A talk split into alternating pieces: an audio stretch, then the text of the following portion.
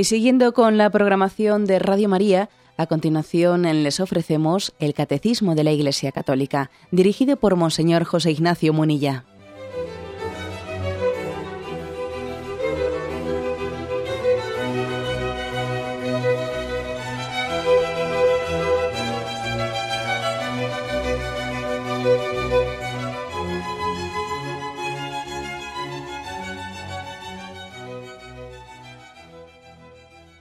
Cordial saludo a todos los oyentes de Radio María. Un día más, con la gracia del Señor, proseguimos el comentario del Catecismo de nuestra Madre la Iglesia. Y estamos en el punto 2179, ahí lo habíamos dejado, en la explicación del tercer mandamiento en la que nos encontramos, santificarás las fiestas. Este punto, el que hoy vamos a comentar, concluye un apartado sobre la Eucaristía Dominical. Y dice así, la parroquia es una determinada comunidad de fieles constituida de modo estable en la iglesia particular, cuya cura pastoral, bajo la autoridad del obispo diocesano, se encomienda a un párroco como su propio pastor o su pastor propio. Es el lugar donde todos los fieles pueden reunirse para la celebración dominical de la Eucaristía. Lo interrumpo aquí luego lo continuaremos. Pero esta primera afirmación, que parece muy sencilla, pues la verdad es que creo que también tiene implicaciones y que debemos de afrontar. Igual lo que voy a comentar pues puede ser un poco polémico y, me imagino que como cada uno vivimos nuestra relación con la parroquia pues de, de, maneras muy distintas, pues lo que voy a decir pues es posible ¿no? que algunos oyentes pues les pueda costar un poco, les chirríe un poco. Yo no quiero, eh, no quiero ser polémico, pero quizás quiero que mis palabras también nos cuestione o, nos ayude a, que nuestra relación con la parroquia sea más estrecha. ¿no?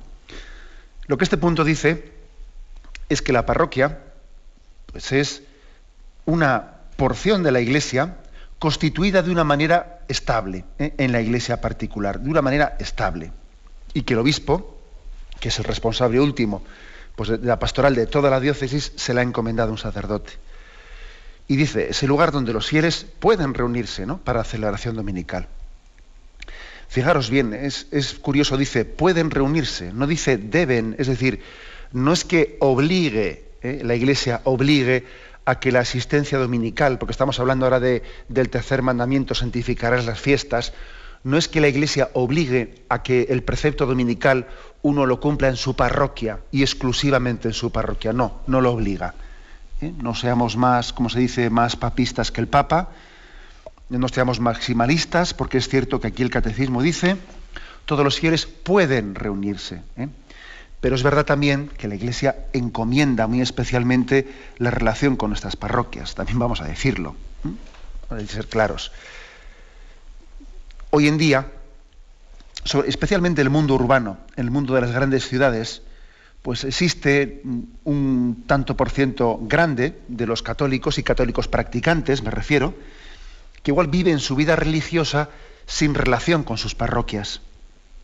No, sencillamente ellos, pues hoy el fin de semana acuden a una iglesia, pues que está fuera de su parroquia, en otro lugar, porque les gusta más, o porque sencillamente tienen un plan de fin de semana que por allí les viene mejor, vamos, con un espíritu a veces también un poco, pues digamos, eh, consumista, pues porque eh, sencillamente buscan un producto que se les ofrezca, a ver, ¿quién me ofrece el producto, el mejor producto? Pues yo pienso que en esa parroquia hay una liturgia mejor, me predican mejor, voy a aquel sitio. O porque allí tengo más amigos o porque allí hay más anonimato y prefiero ir a un sitio en el que no me conoce nadie y así paso desapercibido y voy más tranquilo y, luego ya doy una vuelta por allí. es decir, puede haber multitud de, ¿eh? multitud de motivos por los cuales pues, hay un tanto por ciento alto de católicos practicantes que viven la práctica dominical sin relación con su parroquia. Bueno, ¿esto es pecado? Pues no, ¿eh? no. Ahora, ¿esto es el ideal? Pues tampoco. Eh, tampoco, no, no, es, no es el ideal, porque la parroquia, eh, como dice aquí este punto del catecismo, pues está constituida, eh, es una presencia de la Iglesia constituida de un modo estable, ¿no? Y en ella es un entorno en el que el Señor quiere que crezcamos. Luego no es lo normal, porque parece que esto eso de que uno viva su, su, práctica del domingo, pues desligado totalmente de la parroquia, por aquí y por allá, cual si fuese pues a unas áreas, a unas áreas estas de, de grandes almacenes eh, de fin de semana y ahí aparco el coche y hago las compras y luego regreso y eh, porque me es más cómodo ir ahí el fin de semana a hacer unas compras que no comprar en el supermercado de al lado. No, parece que es, es vivir también nuestra vida religiosa en, esa dimensión, ¿eh? en esa dimensión que hoy en día se vive, pues por ejemplo, pues el aspecto de las, de las nuestras compras de fin de semana en una, en una grande área de estas, ¿no? hay algo está fallando, ciertamente, ¿no? Nos falta una conciencia de familia. Bueno, es verdad que entre las parroquias, entre una parroquia y otra, no tiene que haber vallas o muros que las separen. Eso es verdad. ¿eh? Es ridículo también pues que, ¿eh? Pues que también hagamos un casus belli, una, guerra, pues de que si un chico resulta pues que tiene sus amigos en, y su cuadrilla eh, pues en la parroquia de Alao y, y bueno, pues entonces, pues si se confirma con su cuadrilla, eh, pues tampoco es un problema, ¿no? Entre una parroquia y otra no hay un muro infranqueable, hay, hay unos pequeños setos, unos pequeños setos que es cierto que se pueden pasar de un sitio a otro pues por motivos, por causas justificadas, ¿no? Pero sí que es importante que haya unos pequeños setos, aunque no sean muros, aunque no sean vallas infranqueables, pero lo normal es sí que haya unos pequeños setos y que tengamos conciencia de cuál es la porción, cuál es mi parroquia, ¿eh? cuál es mi parroquia, cuál es el lugar en el que el Señor ha querido que yo viva insertado en esa pequeña porción de la iglesia. Por eso yo lanzo una pregunta, ¿no? Un poco, no quiero ser polémico, pero lanzo una pregunta un poco para que nos cuestionemos y hagamos nuestro pequeño examen de conciencia. ¿Soy yo un católico sin parroquia? ¿Un católico practicante sin parroquia?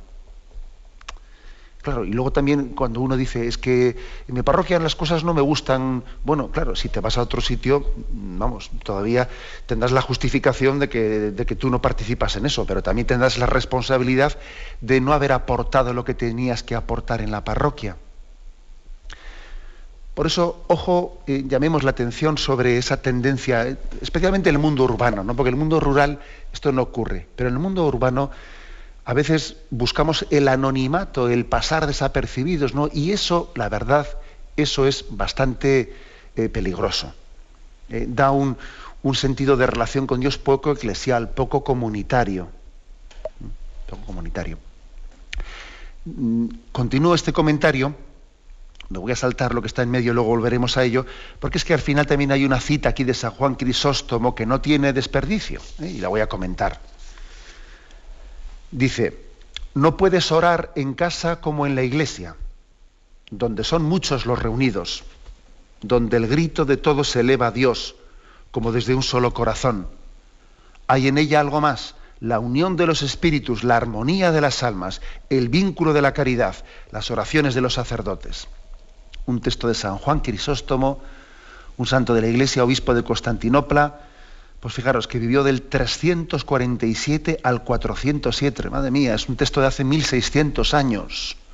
De hace 1600 años en las que este santo varón, San Juan Crisóstomo, llamaba la atención sobre, bueno, pues que también existía en aquel tiempo eh, pues unas tendencias que decían, bueno, yo ya rezo en mi casa sin tener que ir a la iglesia. ¿eh? Ahora, quizás eh, este texto se refiere tanto no ya a esa polémica anterior que yo he dicho de mi parroquia o otras iglesias, sino ya rezo yo por mi cuenta sin tener que ir a la iglesia. ¿Mm? Sin tener que ir a la iglesia.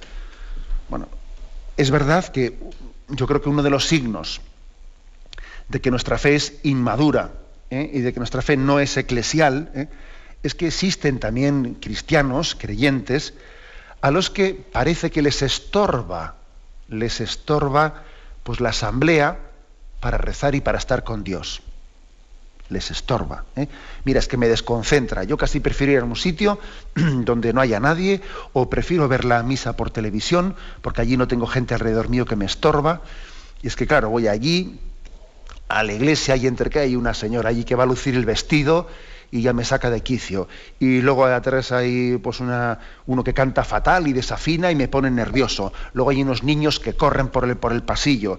Y luego no sé qué, otras que están bisbiseando, otro que no sé qué. Luego sale un cura que, que tiene una facha que no sé cuántos y tal. Todo me molesta, oye, todo me molesta. Entonces casi yo prefiero rezar a Dios en mi cuarto o pongo la tele o pongo Radio María porque mira, yo casi, a mí la gente me distrae, la asamblea cristiana me distrae de, hablar con Dios. Esto, esto que estoy diciendo es un signo del mal espíritu. Es un signo del mal espíritu. Si los demás nos estorban en nuestra relación con Dios, estamos siendo tentados. Que no nos quepa duda de esto, ¿eh? Estamos siendo tentados. Dios quiere que, como dice este texto de San Juan Crisóstomo de hace 1600 años, ¿eh? fijaros cómo las tentaciones nunca son nuevas, si en el fondo estamos, donde estábamos. ¿eh? San Juan Crisóstomo ya estaba llamando la atención sobre esto hace 1600 años. ¿eh? Dice, mira, que tú vas allí y, allí todos los, los, los, gritos se unen, todas las voces se unen para alabar a Dios. Y hay unión de espíritus, armonía del alma, las oraciones de los sacerdotes, ¿no? Es decir, allí es más fácil hablar con Dios que en tu soledad. Es más fácil. Es una ayuda, no es un estorbo. No es un estorbo. Sin embargo, yo creo que el espíritu de Satanás tiene esa capacidad de hacernos sentirnos molestos. Me molesta esto, me molesta lo otro, me molesta tal. Y en vez de ver testimonios buenos, ve un defecto, ve otro defecto, ve otro defecto. El espíritu de Satanás se caracteriza por impedirnos ver nada bueno. En vez de ver en los demás espejos de Dios, que cada uno refleja un pequeño rayo de Dios que me quiere iluminar, pues en los demás veo, lo que veo es, eh, de alguna manera no veo ningún espejo, ¿no? sino que lo que en todo caso veo es, estoy proyectando la rabia y, y la falta de paz y alegría interior que tengo, ¿no? y veo defectos y veo defectos. Los que no veo en mí, estoy viendo en los demás. Estoy viendo en los demás. El otro día conté en, esta, en este programa que hay por ahí un refrán que dice que esto de los defectos es como los faros de los coches, que únicamente te estorban los faros de los demás. Tú tienes las luces largas puestas y, y tú piensas que no molesta, ¿sabes? Claro, tus luces largas molestan a otros. Son las de los otros las que te molestan a ti. Así pasa con los defectos. ¿eh? Por eso es un signo del buen espíritu que alguien perciba en la comunidad eclesial y en la comunidad parroquial, perciba las personas que Dios ha querido para ayudarme. Dios ha dispuesto a que estas personas sencillas sean las que me, las que me ayuden para conocerle. Es que me gustaría que hubiese en la asamblea más matrimonios jóvenes. Es que me gustaría que hubiese otro tipo de gente. Mira, vamos a ver. No son los que tú has elegido, son los que Dios ha puesto al lado tuyo. Cuando nos damos fraternalmente la paz y resulta que te toca a tu lado esta persona o la otra, es la que Dios ha puesto a tu lado, no es la que tú has elegido. Y es un camino mucho más seguro, mucho más objetivo de encuentro con Dios este que el que tú te buscas por tu cuenta. Recuerdo una anécdota que, pues, que a mí me conmovió. Estaba leyendo, leyendo el testimonio de un periodista un periodista de la, de la BBC, quiero recordar, un periodista inglés que no era católico, no era cristiano, y haciendo reportajes sobre la Madre Teresa de Calcuta, pues él comenzó a tener una relación con ella, comenzó a conocer el cristianismo y finalmente pues mm, pensó en dar el paso de, de, de ingresar en la Iglesia Católica. ¿no? Él sí era cristiano, pero no era católico, que lo he dicho mal. Bueno, le invitó a la Madre Teresa de Calcuta, le invitó a ella a su ceremonia, a la ceremonia de entrada, ¿no? En la Iglesia Católica no tenía que bautizarse porque ya era cristiano, pero sí iba a entrar en la Iglesia Católica. La Madre Teresa, bueno, pues dijo, si puedo, asistiré.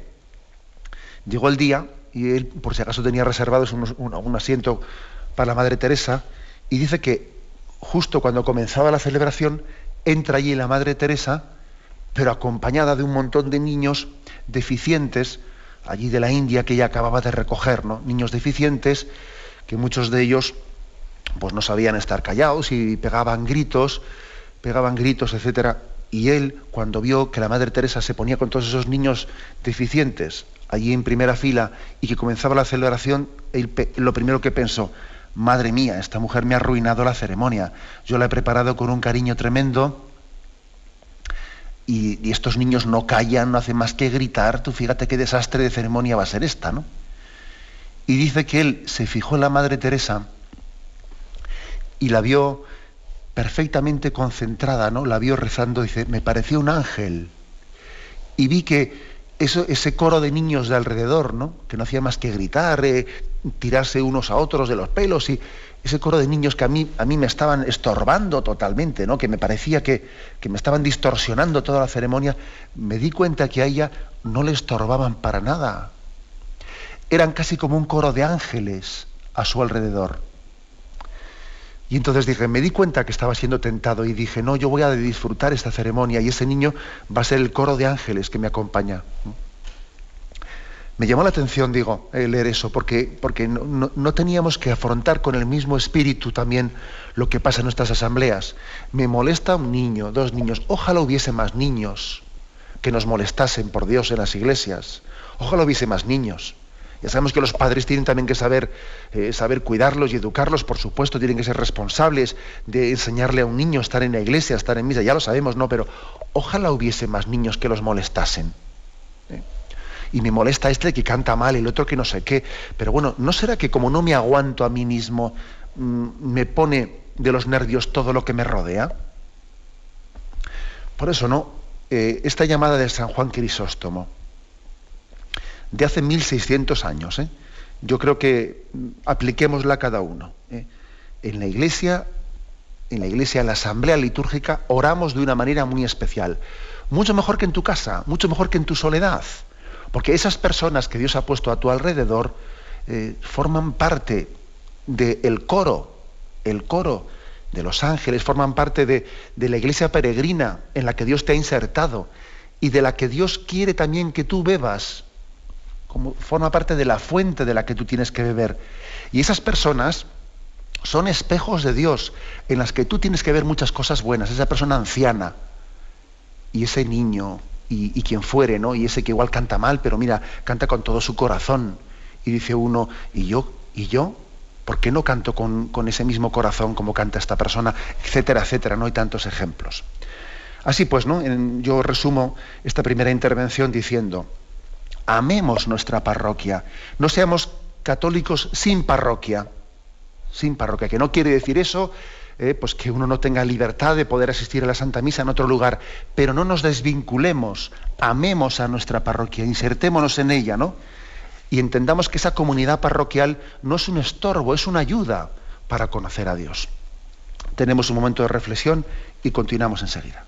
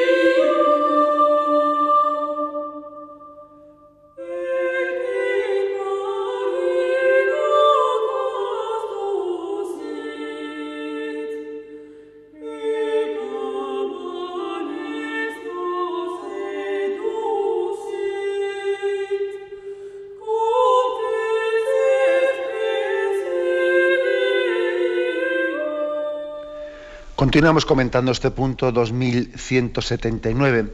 En él se habla sobre la parroquia, como la parroquia pues esa, es esa porción de la iglesia constituida de una manera estable en la que los que peregrinan, los que viven en torno a esa parroquia, pues se ayudan mutuamente, ¿no?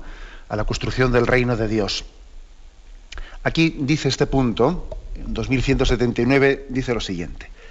La parroquia inicia al pueblo cristiano en la expresión ordinaria de la vida litúrgica, la congrega en esta celebración, le enseña la doctrina salvífica de Cristo, practica la caridad del Señor en obras buenas y fraternas. O sea, define el ser de la parroquia en tres aspectos. ¿Mm? Tres aspectos. Y esto es muy importante porque eh, es verdad que a la hora de, bueno, pues de, de teorizar cuáles son las dimensiones, los, los quehaceres principales, las razones de ser de la parroquia, bueno, pues aquí el catecismo nos ayuda por lo menos a definir las tres principales. Una es la dimensión, llamémosla litúrgica o celebrativa.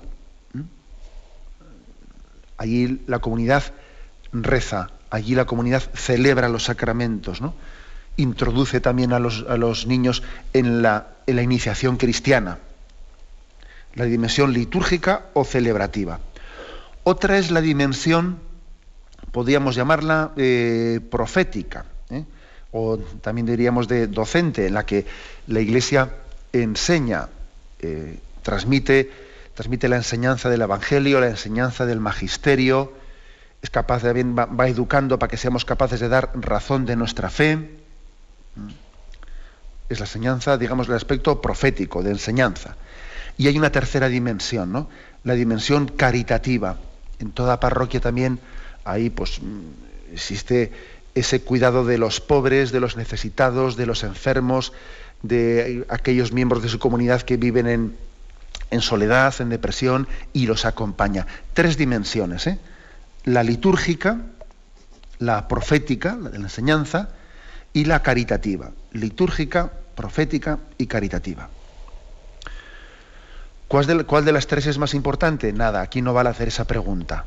No vale hacer esa pregunta. Eso es como la pregunta esa de si quieres más a papá o a mamá. ¿eh? No vale hacer la pregunta. Las tres son eh, inseparables. Y para que, para que algo, digamos, para que una mesa esté estable, necesita un mínimo mínimo de tres patas. ¿eh? Y, y tienen que estar compensadas para que no esté cojeando la mesa. Tiene que estar compensadas. Una mesa, si mínimo de tres patas para que no se caiga y tienen que estar compensadas para que no esté bailando. Porque es cierto que si se sobredesarrolla uno de estos aspectos en detrimento del otro, algo no va bien. Algo no va bien. ¿eh? Entonces vamos a hacer un pequeño, eh, pues una pequeña reflexión sobre cuál es cada uno de estos tres aspectos que en la parroquia se desarrollan ¿eh? y cómo hay que tener cuidado para que uno no se haga en detrimento de los otros y haya una proporción, un equilibrio entre las tres dimensiones. ¿eh? Creo que eso es lo que yo quisiera aquí un poco subrayar. la primera dimensión, bueno, no sé cuál es la primera o la segunda, pero bueno, la dimensión profética, ¿eh? la de enseñanza consiste en el anuncio del mensaje cristiano por medio de la proclamación de la palabra de Dios, su enseñanza, su predicación, ¿eh? así también como la denuncia evangélica, porque también existe una denuncia profética, una denuncia evangélica de todas aquellas estructuras y situaciones pues, que son contrarias ¿no? al reino de Dios. A imitación de Jesucristo, la Iglesia también participa del ministerio profético que tuvo Jesucristo. Si Jesús dijo, el Espíritu está sobre mí, me ha ungido para enviar la buena nueva, para predicar, bueno, pues también la Iglesia, eh, continuando con ese ministerio profético, pues está llamada ¿no? a predicar, etc. Es una tarea mm, de anuncia, de anuncio y también de, denuncia. Eh, porque también la iglesia está llamada, no únicamente puede, es imposible anunciar sin denunciar sin denunciar. Si yo anuncio a Jesucristo y anuncio su mensaje y, anuncio, por ejemplo, la cultura de la vida y la cultura del amor, pues inevitablemente también denuncio, denuncio lo que es lo que es contrario a esos valores, lo que es propio de la cultura de la muerte, la cultura del egoísmo, ¿no? O sea, se anuncia y se denuncia. ¿Mm? Creo que además también esta dimensión profética es muy, muy importante porque Hoy en día un joven, bueno, y un adulto necesita, en este contexto en el que vivimos, dar razón de su fe. y ser capaz de dar eh, explicaciones eh, ante un mundo agnóstico que a veces le cuestiona su fe. Entonces, en una parroquia tiene que haber formación. Ya no únicamente las homilías bien preparadas, no, no, es que tiene que haber formación. Pues formación pues, mm, para ser capaz de dar respuestas a dudas, para hacer un diálogo fe-cultura. Tiene que existir formación en una parroquia para recibir bien los sacramentos y que no, y que no sea un, pues un recibir sacramentos por compromiso, incluso grupos de reflexión, grupos de estudio de la Biblia. eso es, esto forma parte de esta dimensión profética en la que hoy en día hay que insistir mucho más. ¿no? Posiblemente en un tiempo, pues, pues la catequesis de primera comunión para muchas personas pues fue su catequesis principal y a partir de ahí ya se alimentaron con la, con la homilía del domingo y con eso ya es suficiente, ¿no? La catequesis que recibieron de pequeño y el cultivo de la humilía. Bueno, hoy en día posiblemente necesitemos mucho más que eso. Pues porque la fe es mucho más cuestionada, porque estamos en un mundo pues, mucho más eh, complejo y nuestra formación tiene que ser más profunda. ¿Mm? Por lo tanto, tiene que haber catequesis de adultos, una catequesis presacramental pues, pues más seria, etcétera, etcétera, ¿no? Y, no será prudente pues, que la parroquia se dedique ¿no? a celebrar sacramentos sin pedir formación a las personas. aquí, bueno, pues en esta parroquia nos dedicamos a los sacramentos y no pedimos ningún tipo de formación antes de... no, pues es un, es un, gran error. Es un gran error. Casamos sin cursillos prematrimoniales. Hacemos lo otro sin nada. Pues no. La dimensión profética y de enseñanza, pues es, que es, es básica, ¿no? Es fundamental. En segundo lugar, está la dimensión litúrgica, eh, en la que la Iglesia se dirige a Dios Padre, unida a Jesucristo, su eterno sacerdote, y ora, ora, ¿no? Es, eh, tiene una gran fuerza evangelizadora, eh, también esta liturgia, liturgia eucarística, y todas las liturgias, no únicamente la eucarística, toda la celebración de los sacramentos. Es la comunidad orante, la comunidad que se, que se une en torno al rezo de los salmos, que se une en torno a la, gran liturgia de la gran liturgia de la Iglesia peregrina y la Iglesia celestial, que cuida de los sacramentos, que cuida de las celebraciones, pues que no, no hace de las celebraciones una especie de cumplimiento, ¿no? sino, sino que enseña a evangelizar con la oración, a evangelizar con el canto, con el canto, con la oración, con la, sin duda alguna, una liturgia bien celebrada es una buenísima catequesis. ¿Eh? una buenísima catequesis. Tiene poco sentido que alguien cuide mucho las homilías y sin embargo no cuide nada la liturgia, eh, la expresión litúrgica, eso lo haga chapuceramente. Mal, mal asunto es ese, ¿no? También la liturgia es evangelizadora, más que la homilía, ¿eh? más que la homilía bien celebrada.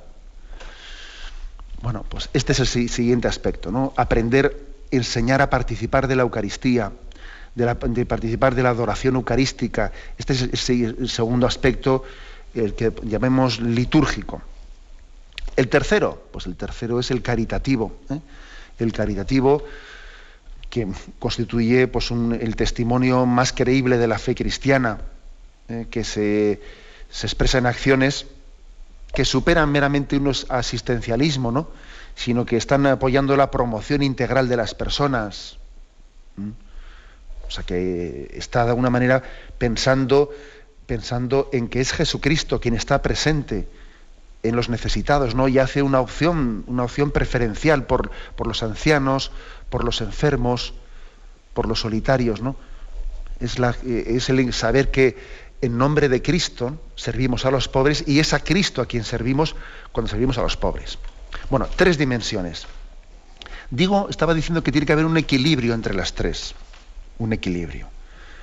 Si, por ejemplo, una, una parroquia tiene una incidencia muy grande ¿no? en la liturgia, una parroquia en la que hay muchas oraciones, muchas misas, ¿eh?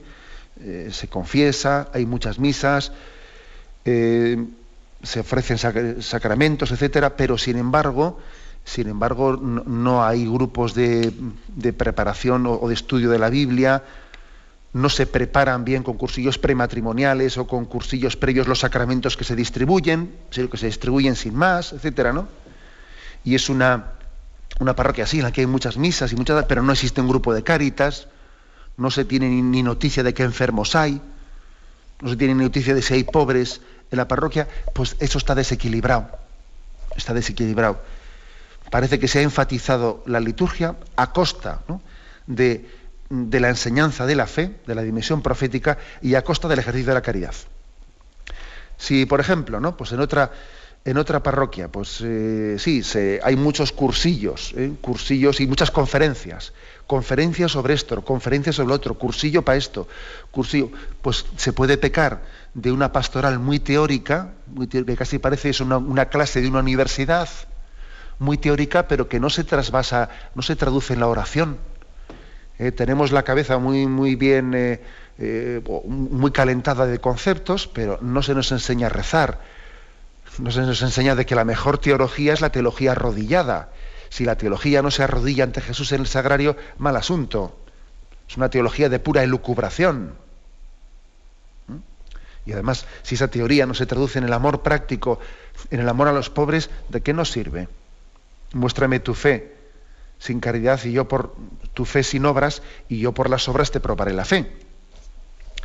Y por último, si en una parroquia se enfatiza mucho el aspecto de la caridad y el aspecto de asistir a los necesitados, pero olvidando la dimensión eh, litúrgica, o, olvidando la oración y olvidando la formación sobre el Evangelio y el magisterio de la Iglesia, al final eso parecerá una ONG. Y eso más que un grupo de caritas será una ONG que se distinguirá muy poco, muy poco de otros grupos solidarios no cristianos. Y eso dice, bueno, y, para esto hacía falta ser iglesia, para hacer ese tipo de planteamiento eh, asistencial que en, el fondo no, incide en lo específico del cristianismo. O sea que puede existir, ¿no? Puede existir una descompensación entre los tres aspectos. ¿Y cuál es la respuesta? La respuesta es que lógicamente aquí no se resta, se suma y se integra. ¿Y cuál es más importante? Los tres y los tres, uno requiere del otro y se alimentan mutuamente y son consecuencia uno del otro. Tenemos un momento de reflexión y continuamos enseguida.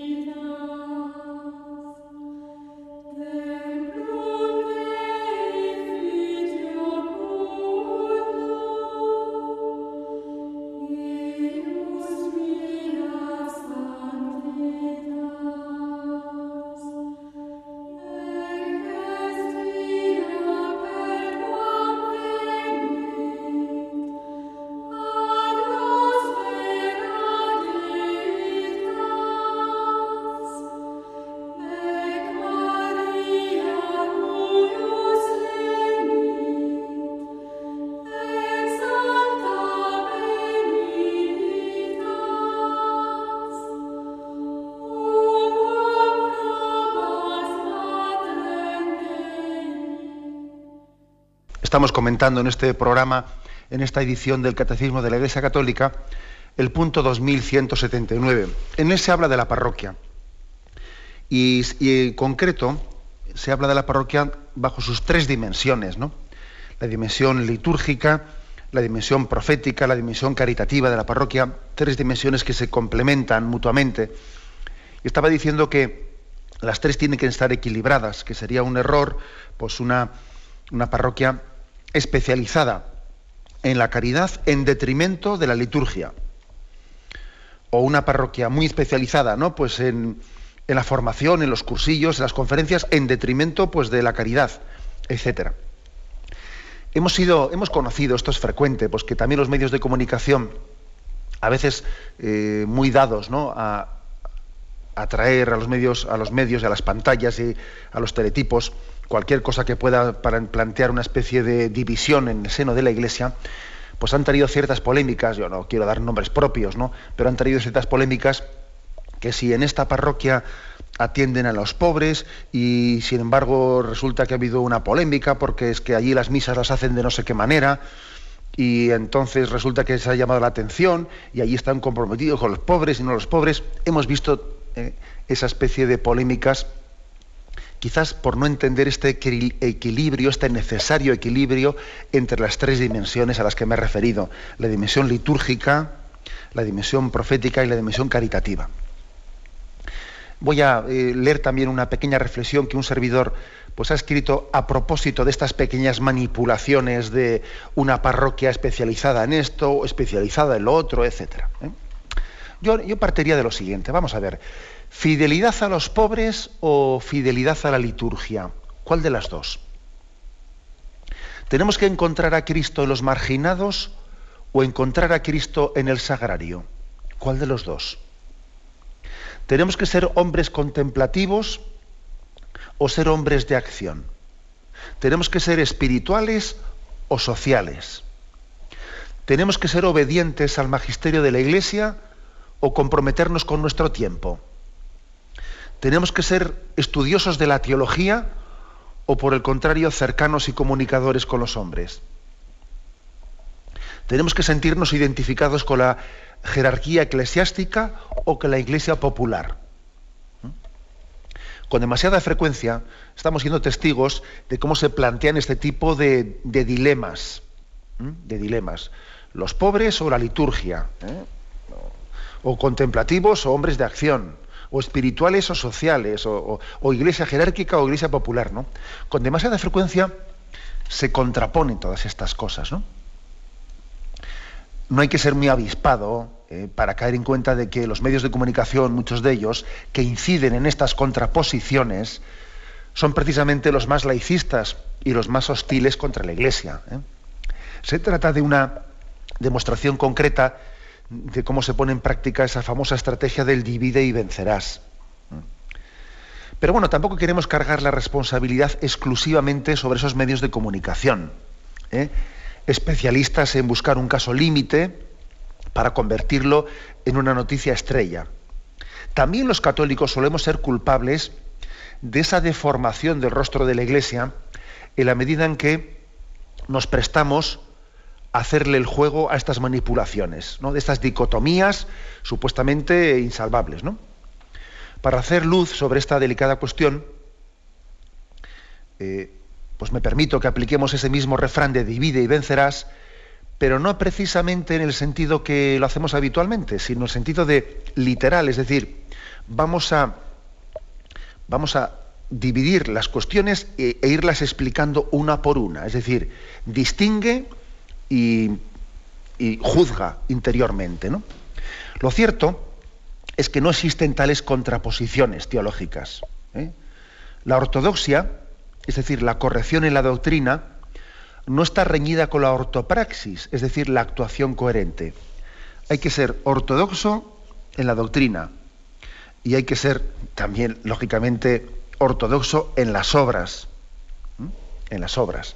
No es cierto que para ser más comprometido con los pobres haya que ser menos fiel al credo católico. Qué tontería. ¿eh? ni tan siquiera es verdad que la obediencia a la autoridad de la Iglesia nos reste libertad para entregarnos a los pobres. ¿Eh? Muy al contrario, ¿eh? los católicos hemos recibido el mandato de nuestra Iglesia de servir a Cristo en los pobres.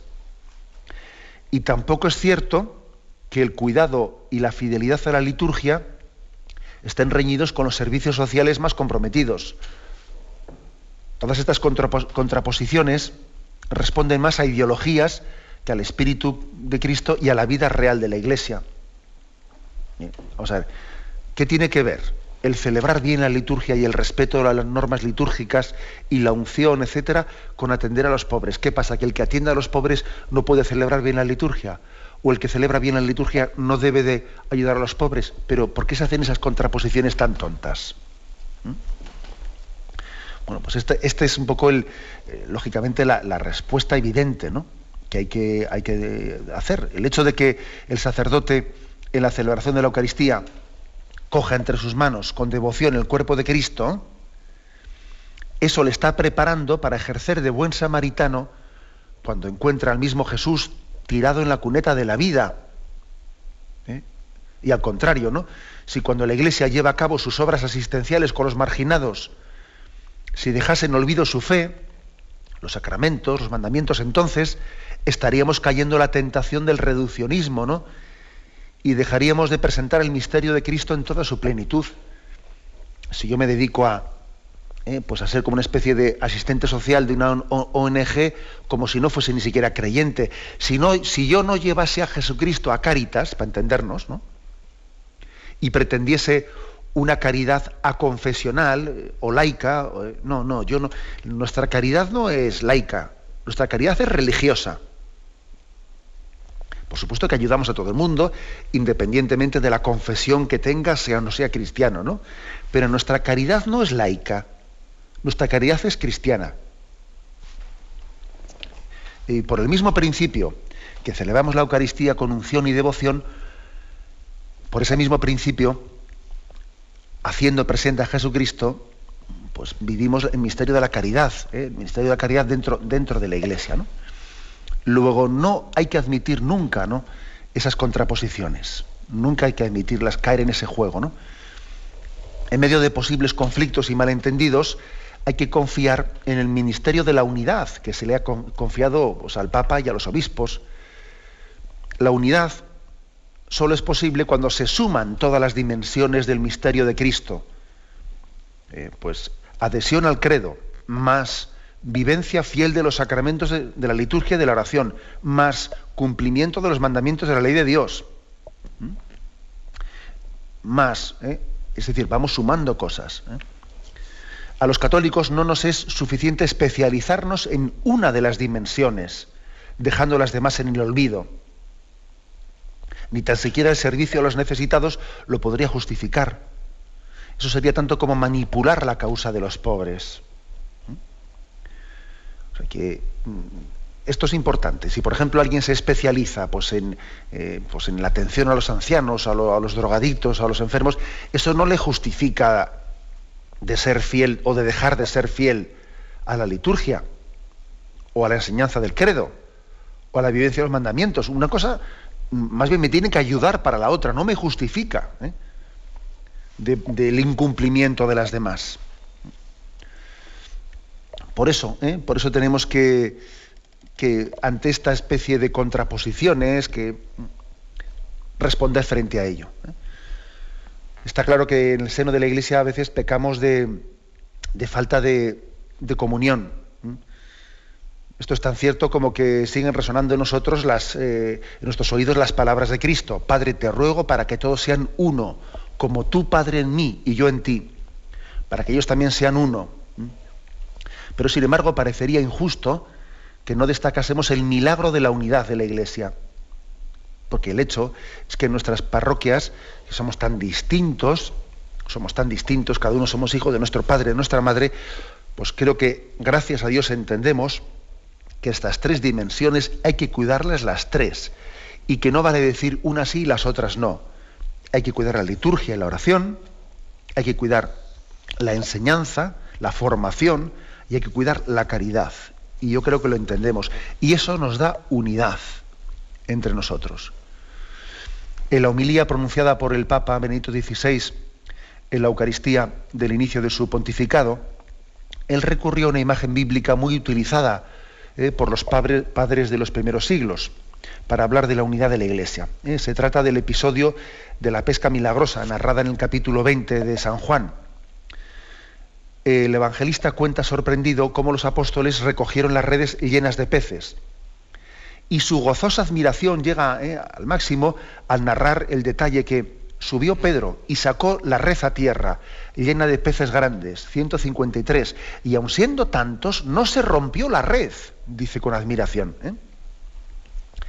El Papa concluía su homilía con, ¿eh? con esta súplica a Dios, haz que seamos un solo pastor y una sola grey, no permitas que se rompa tu red, ayúdanos a ser servidores de la unidad. ¿eh? Bueno, pues entonces yo, ¿cuál es la conclusión que hago? Pues que aquí todos formamos parte de la única Iglesia católica. Y entonces cuando se enfatiza tanto de que esta parroquia es totalmente distinta de la otra y distinta de la otra, porque eh, en esta se dedican a esto, no, admitamos tales, eh, tales planteamientos de dicotomías. No, no, no. La Iglesia católica es una. Y el mismo principio, el mismo Espíritu Santo anima pues esas dimensiones litúrgica, profética y caritativa. En el fondo, las tres hacen a la iglesia misionera. La hacen misionera. La iglesia es una ¿eh? y, forma parte del ministerio de, apostólico del Papa y los obispos el ser factor de unidad. Y entonces ellos también cuando van a una parroquia, cuando un, obispo va a una parroquia, pues el obispo también tiene que cuidar de que eh, lo que esté más floja esa parroquia, cuando hace una visita pastoral, se enfatice y dice, mira, yo creo que en esta parroquia el aspecto que tenéis que, fortalecer especialmente es el caritativo, que está un poco olvidado. Hay que cuidar más la liturgia en esto. Tenéis que tener una formación más integral. Ese es el ministerio del obispo. Que el obispo en las visitas pastorales que hace a las parroquias tiene que eh, animar y fortalecer en lo que está bien encaminado y poner también el acento en las carencias, en las carencias concretas que se encuentra pues, en, esa, en esa parroquia. Bien, pues lo dejamos aquí. ¿eh? Como veis, este punto 2179 nos ha descrito lo que es la vida parroquial y, y, nos ha animado a acercarnos a ella, que la parroquia sea nuestra casa, que no seamos cristianos o católicos sin parroquia, que vivimos nuestra vida pues, al margen de ella, no, que amemos nuestra parroquia, que nos integremos en, ella, que, que los fieles de nuestra parroquia, nuestros hermanos, no sean un estorbo, lejos de ser un estorbo, nuestro encuentro con Dios, sean una ayuda. Las personas que providencialmente Dios ha puesto cerca de nosotros para que nos encontremos con Él. Lo dejamos aquí y damos paso ahora a la intervención de los oyentes. Podéis llamar al teléfono 917 107 700. 917 107 700.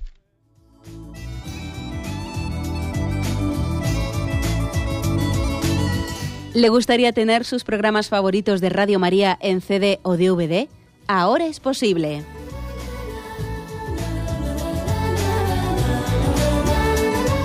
Le sugerimos que primero se informe en qué formato de audio lo puede escuchar en su equipo, DVD o CD, teniendo en cuenta que no todos los lectores de CD pueden reproducir el formato digital MP3 en el que enviamos nuestros programas.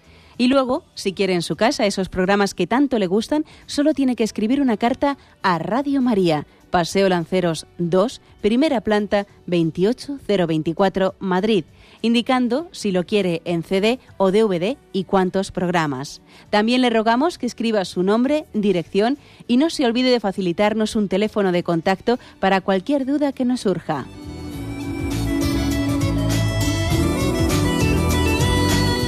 Radio María, más cerca de usted.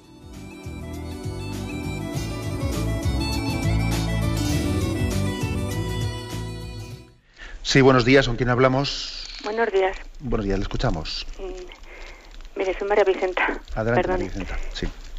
Mire, yo no sé, quería, vamos, si puedo tocar con ustedes un dos o tres puntos.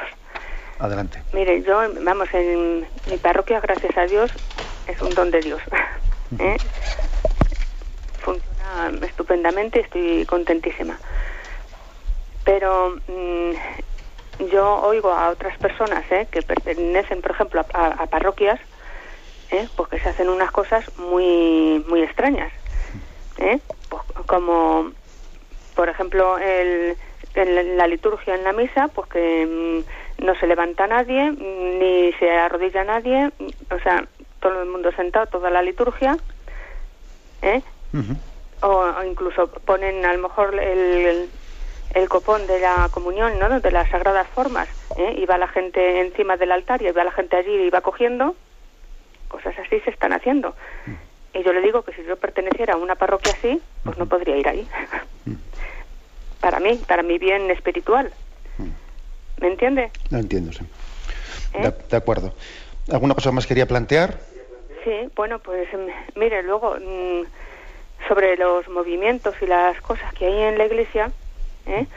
pues mm, mm, yo le quería mm, comentar, padre, pues que todos estos movimientos, ¿eh? pues que deberían de, de, estar pues para enseñar el magisterio de la Iglesia y la doctrina de la Iglesia, que es la que une a los católicos. Y yo veo, padre, pues que hay mucho personalismo, ¿sabe? y, que luego y, mm, y luego hay pues claro eso repercute en que hay unos católicos de una manera otros católicos de otra y que se extrañan unos de otros. De acuerdo muchísimas gracias por su, por su aportación. Y bueno aunque sea brevemente le respondo a una cuestión. Mire con respecto a esto ciertamente en la iglesia existe una riqueza muy grande de carismas eh, de carismas todos los movimientos que existen dentro de ella. Es una gran riqueza el Espíritu Santo en cada movimiento, en cada carisma, pues está eh, enfatizando un aspecto concreto y eso es muy rico. Claro, tiene sus, tiene sus peligros, como usted mismo ha dicho, el peligro de personalismo, ¿no? Pero yo creo que nosotros tenemos que tener la conciencia de que la parroquia está llamada a ser la comunidad de comunidades también. La comunidad de comunidades en las que quepan todos los movimientos y al mismo tiempo ningún movimiento se piense pues, que es él, él solamente la parroquia, ¿no? Y que entre todos, entre todos vamos eh, conformando el rostro de Cristo. Pero es una riqueza que existan eh, esos carismas. Y al mismo tiempo tienen que tener cuidado esos carismas de no, de no pensar que la iglesia se agota en ellos, ¿no? sino que eh, van descubriendo el rostro de Cristo unos en otros. Bueno, este es un aspecto que ya sé que es delicado, pero, pero hay que afirmar estos puntos que he dicho.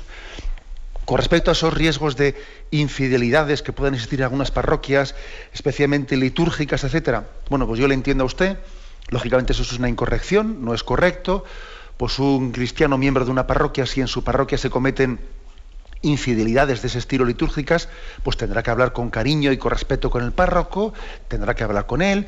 Si el párroco, pues a pesar de esas correcciones hechas con humildad, pues no, no se no se corrige, pues él también tiene eh, eh, el derecho y el deber, el seglar, también de recurrir al obispo y presentarle también pues la situación. Mire usted, yo veo esto y esto, en la parroquia existe este problema.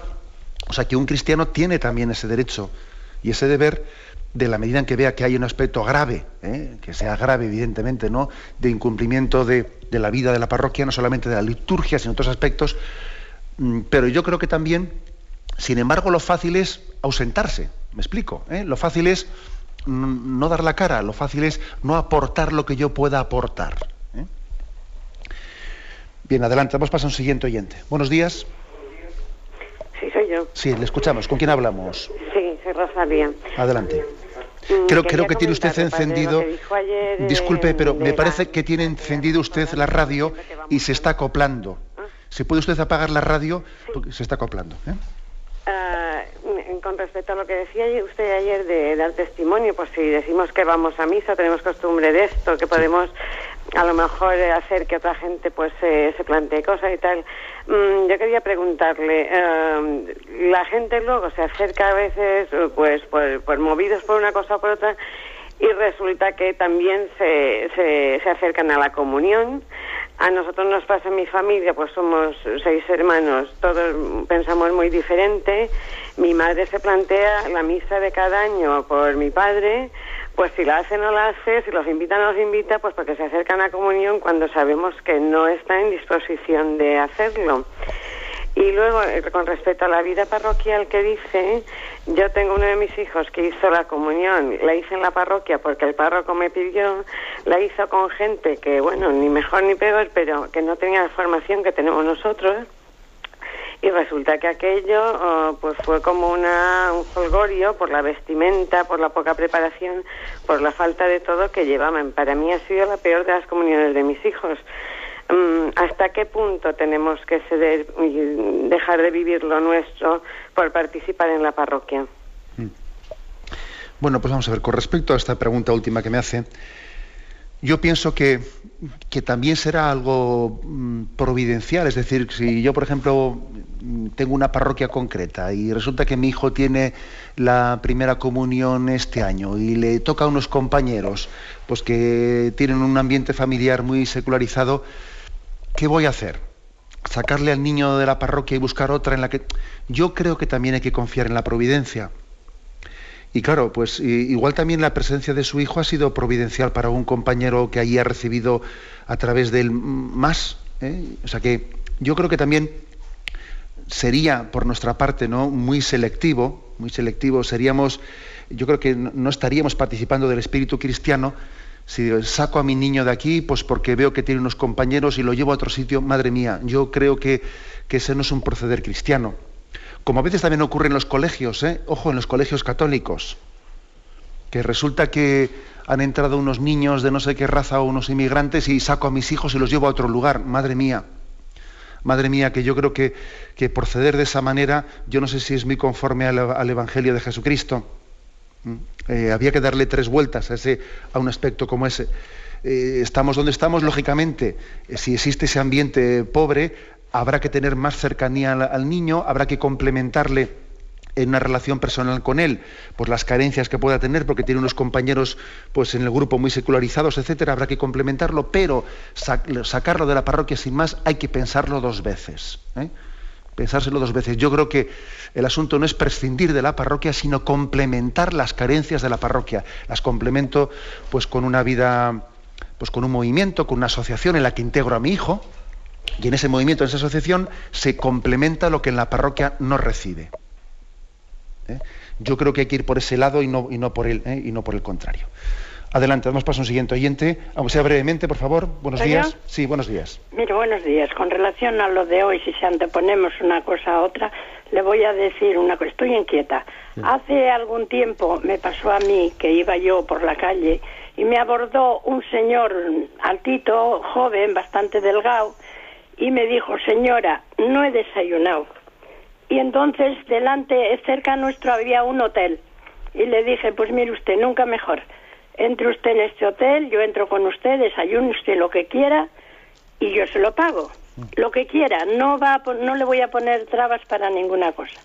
Entonces me desoyó. Eso se marchó y no y no me no quiso nada más y entonces le dije digo si quiere usted dinero dinero no le voy a dar yo le voy a dar el desayuno estoy inquieta estoy inquieta si hice bien o hice mal usted hizo bien al oírle a hoy decir esto anteponer una cosa con otra pues digo habré hecho yo bien con hacer eso Mire, yo creo que, aunque sea brevemente, porque tenemos el tiempo encima, lo, que usted, eh, lo que usted demuestra con este caso concreto es que nuestra caridad, eh, pues lógicamente tenemos que enfocarla especialmente a través de alguna mediación que nos dé una garantía en la, manera de ejercerla, especialmente a través de Cáritas. ¿eh? Pues porque está claro que, pues que un joven que se le acerca a usted a la calle y le pide sin más dinero, y, encima usted pues le quiere dar desayunar, que él dice que no desayuna y no desayuna, pues eso está demostrando que ese joven quiere dinero para otra cosa, posiblemente para sus drogas o sus cosas. ¿no? La caridad tenemos que, aunque sea igual esto un poco impersonal, pero la caridad hay que ejercitarla con los pobres, especialmente también a través de, eh, pues de, de Cáritas, ¿eh? porque es la forma eh, la forma en la que también nosotros garantizamos de que esté bien discernida. El discernimiento hay que hacerlo. Y nosotros con una persona que nos encontramos en la calle sin más conocimiento, no podemos discernir bien de qué forma le ayudamos. ¿eh? Tiene que existir un discernimiento. Esto es, es perfectamente coherente con el cristianismo ¿eh? y hay que tenerlo en cuenta. Me despido con la bendición de Dios Todopoderoso, Padre, Hijo y Espíritu Santo. Alabado sea Jesucristo.